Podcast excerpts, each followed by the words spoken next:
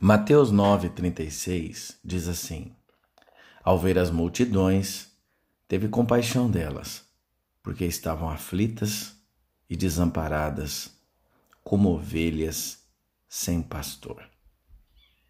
Olha, que nós sejamos as pessoas que olham para os feridos até que sintam a mesma dor que eles sentem. Nada de sair apressado, de se afastar ou de desviar os olhos. Nada de fingir ou disfarçar. Que olhemos para a face até vermos a pessoa. Uma família de uma certa congregação vivendo com o tocante da realidade de que um filho é um sem-teto. Ele fugiu quando tinha 17 anos e, com exceção de algumas poucas ligações da prisão e uma visita, eles não tiveram contato com ele por 20 anos. A mãe permitiu que eu a entrevistasse num encontro de liderança.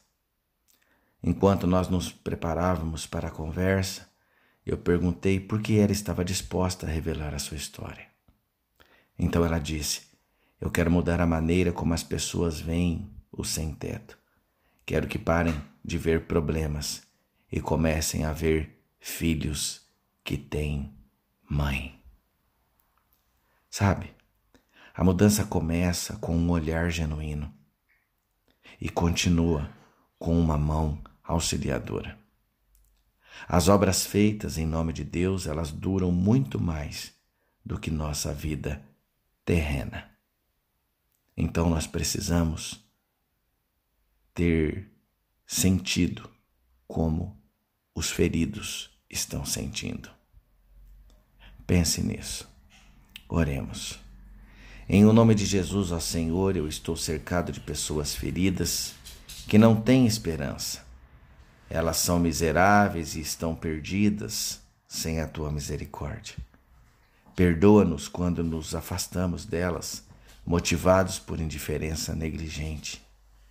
Que o nosso coração seja quebrantado pelas coisas que partem o teu coração a Deus.